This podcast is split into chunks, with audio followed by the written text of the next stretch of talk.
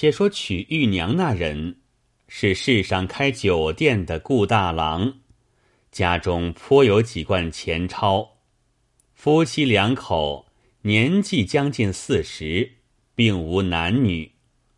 浑家何事每劝丈夫讨个丫头服侍，生育男女。顾大郎初时恐怕淘气，心中不肯。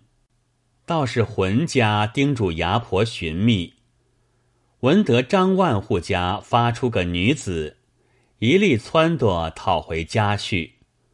浑家见玉娘人物美丽，性格温存，心下欢喜，就房中侧边打个铺，到晚间又准备些夜饭。摆在房中，玉娘暗解其意，杨为不知，坐在厨下。何氏自家走来道：“夜饭已在房里了，你怎么反坐在此？”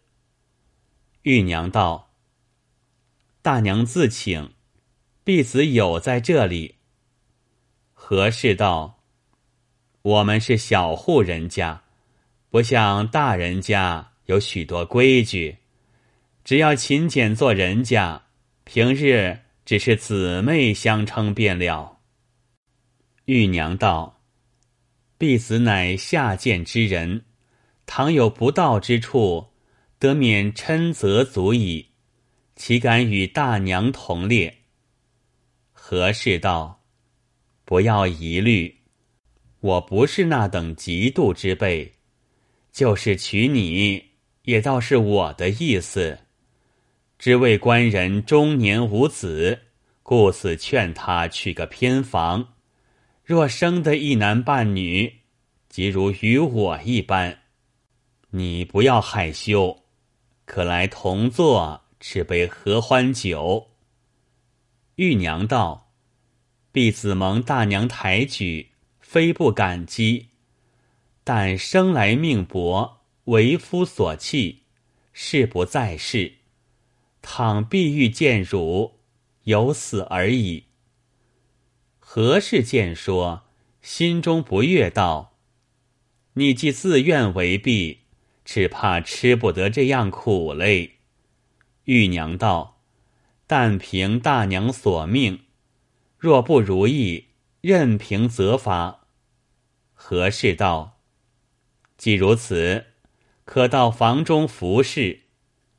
玉娘随至房中，他夫妻对坐而饮，玉娘在旁筛酒。何氏故意难为他，只饮至夜半，顾大郎吃得大醉，衣也不脱，向床上睡了。玉娘收拾过家伙。向厨中吃些夜饭，自来铺上合衣而睡。明早起来，何氏限他一日访祭。玉娘头也不抬，不到晚都做完了，交与何氏。何氏暗暗称奇，又限他夜中攒赶多少。玉娘也不推辞。直访到晓，一连数日如此，毫无厌倦之意。顾大郎见他不肯向前，日夜访记，只道浑家妒忌，心中不乐，有不好说的。几番被他浑家与玉娘调戏，玉娘言声厉色。顾大郎惧怕浑家知得笑话，不敢则声。过了数日，忍耐不过，一日对浑家道：“继承你的美意，娶这婢子与我，如何叫他日夜访妓，却不容他近我？”何氏道：“非我之过，因为他第一夜如此做桥，嫩般推阻。”为此，我故意要难他转来，你如何反为好成歉？顾大郎不信道：“你今夜不要他访妓，叫他早睡，看是怎么。何氏道：“这有何难？”到晚间，玉娘教过所现生活。何氏道：“你一连做了这几时，今晚且将息一晚，明日做吧。”玉娘也十数夜未睡，觉到劳倦，甚合其意。吃过夜饭，收拾已完，到房中各自睡下。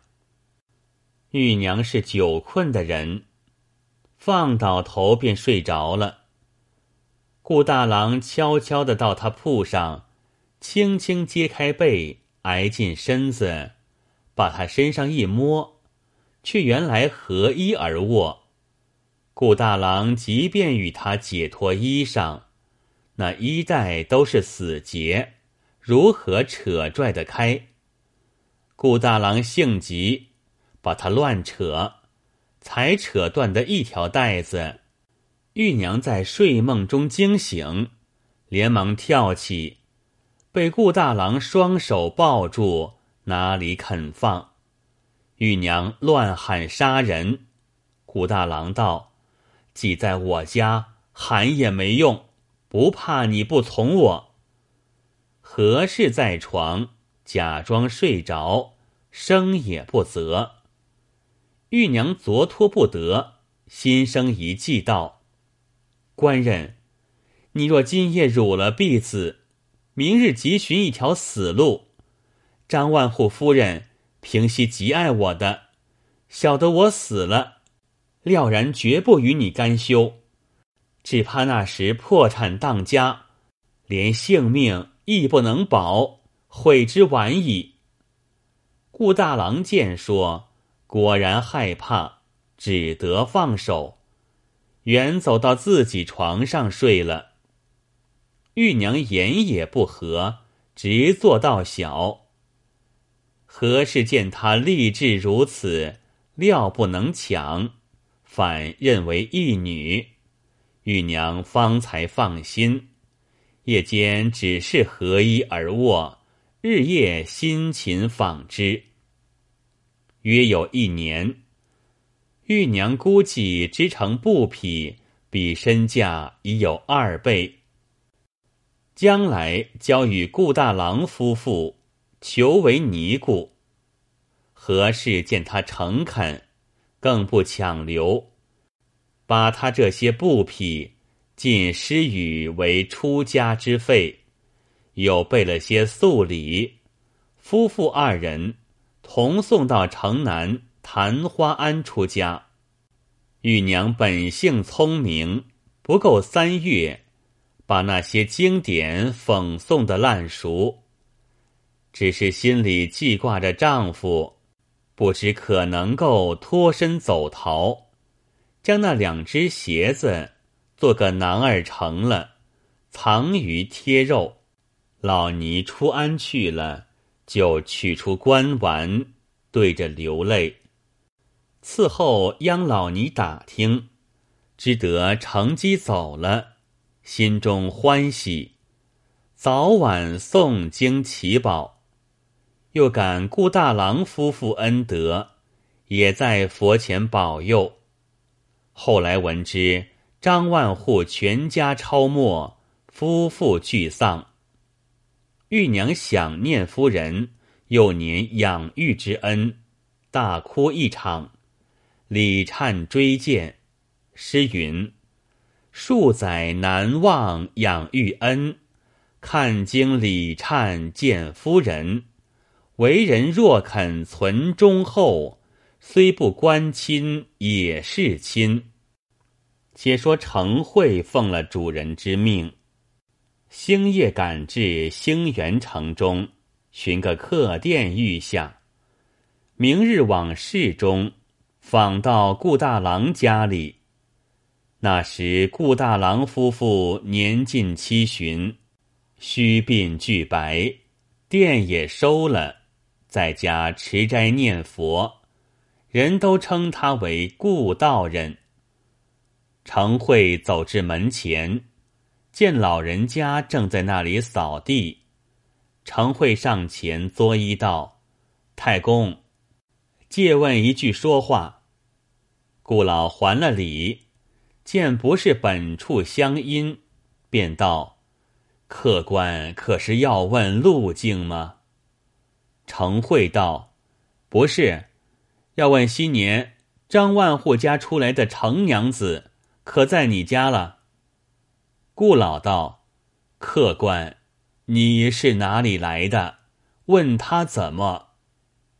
程慧道：“我是他的亲戚，幼年离乱时失散，如今特来寻访。”顾老道：“不要说起，当初我因无子，要娶她做个通房，不想自到家来，从不曾解衣而睡。”我几番捉弄她，她执意不从。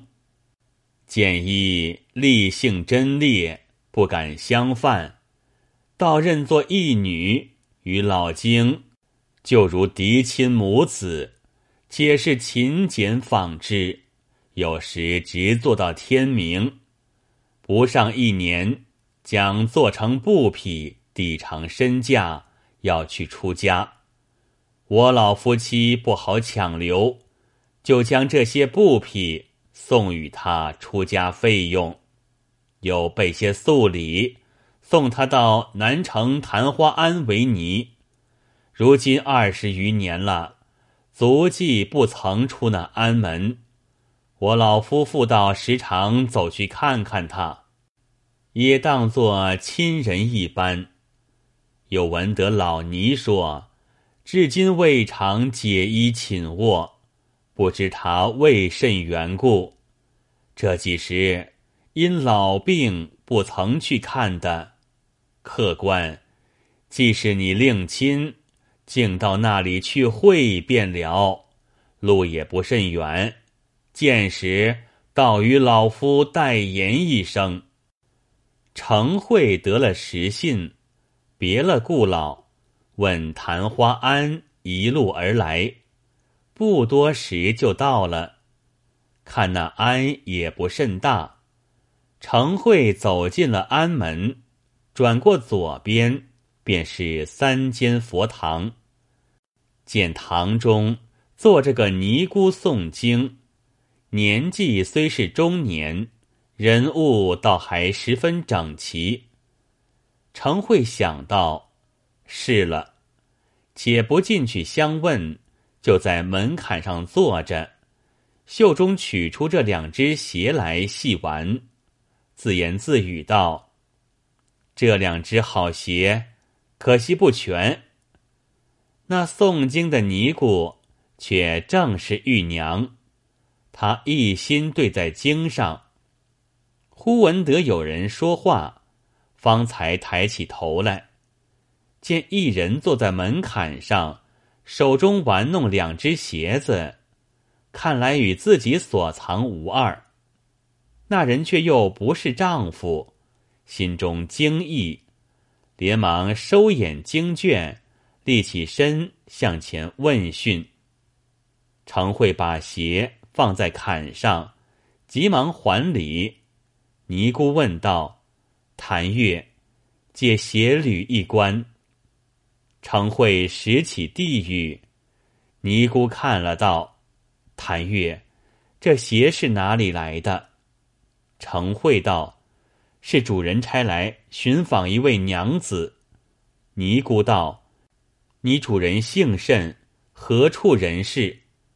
程慧道：“主人姓程，名万里，本贯彭城人士，仅现任陕西参政。”尼姑听说，即向身边囊中取出两只鞋来，恰好正是两对。尼姑眼中流泪不止。程慧见了，倒身下拜道：“相公特差小人来寻访主母，适才问了顾太公，指引到此，幸而相见。”尼姑道。你相公如何做得这等大官？常会把历官闽中，并归元升任至此，说了一遍，又道：“相公吩咐，如寻见主母，即迎到任所相会，望主母收拾行装。小人好去雇请车辆。”尼姑道：“吾今生已不忘携侣复合，今幸得权。”无怨必矣，岂别有他想？你将此鞋归见相公夫人，为吾致意。须做好官，勿负朝廷，勿虐民下。我出家二十余年，无心尘世久矣，此后不必挂念。程慧道：相公因念夫人之意。誓不再娶，夫人不必顾辞。尼姑不听，往里边自去。程慧央老尼再三苦告，终不肯出。程慧不敢苦逼，将了两双鞋履，回至客店，取了行李，连夜回到陕西衙门，见过主人。将鞋履呈上，细述顾老言语，并玉娘认鞋不肯同来之事。程参政听了，甚是伤感，把鞋履收了，即移文本省。那省官与程参政昔年同在闽中为官，有聊友之意，见了来文。甚以为奇，即行袭，养兴元府官吏，据礼迎请。兴元府官不敢怠慢，准备衣服礼物、香车细辇、笙箫鼓乐，又取两个丫鬟服侍，同了僚属，亲到昙花庵来礼请。那时满城人家尽皆晓得，当作一件新闻，扶老妾幼争来观看。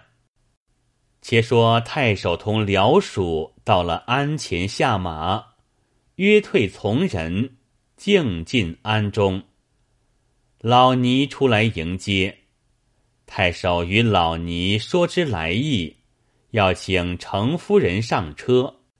老尼进去报知。玉娘见太守与众官来请，料难推脱，只得出来相见。太守道：“本省上司奉陕西城参政之命，特着下官等据礼迎请夫人上车，往陕西相会。车舆已备，望夫人易换袍服，即便登舆。”叫丫鬟将礼物服饰呈上，玉娘不敢顾辞，叫老尼收了，谢过众官，即将一半礼物送与老尼为终老之资，余一半嘱托地方官员，将张万户夫妻以礼改葬，报其养育之恩。又起七昼夜到场，追荐白氏一门老小。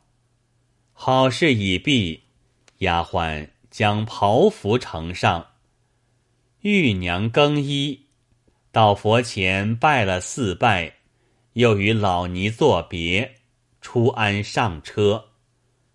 府县官俱随于后，玉娘又吩咐，还要到市中去。拜别顾老夫妻，路上鼓乐喧闹，直到顾家门首下车，顾老夫妇出来相迎庆喜。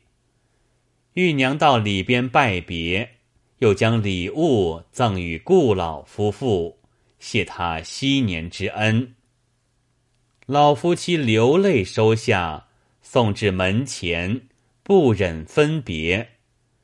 玉娘一觉惨然，含泪登车。各官直送至十里长亭而别。太守又为辽属李克复率领步兵三百，防护车舆。一路经过地方，官员得知，都来迎送馈礼。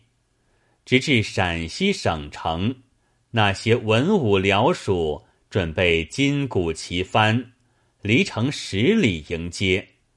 程参政也亲自出城远迎。一路金鼓喧天，笙箫震地，百姓们都满街结彩，香花灯烛相迎，直至衙门后堂、司衙门口下车。程参政吩咐僚属明日相见，把门掩上，回至司衙。夫妻相见，拜了四双八拜，起来相抱而哭，各把别后之事细说一遍。说罢又哭，然后奴仆都来叩见，安排庆喜筵席。只饮至二更，方才就寝。可怜成亲只得六日，分离倒有二十余年。此夜再合，犹如一梦。次日，程参政升堂，僚属俱来送礼庆贺。程参政设席款待，大吹大擂。一连开宴三日，各处属下晓得，都遣人称贺，自不必说。且说白夫人治家有方，上下亲服，因自己年长，料难生育，广志姬妾，成参政连得二子，自己执家贤平章。封唐国公，白氏封一品夫人，二子亦为显官。后人有诗为证：“六日夫妻念在别，纲常一样坚如铁。分携今日再成双，留与千秋作话说。”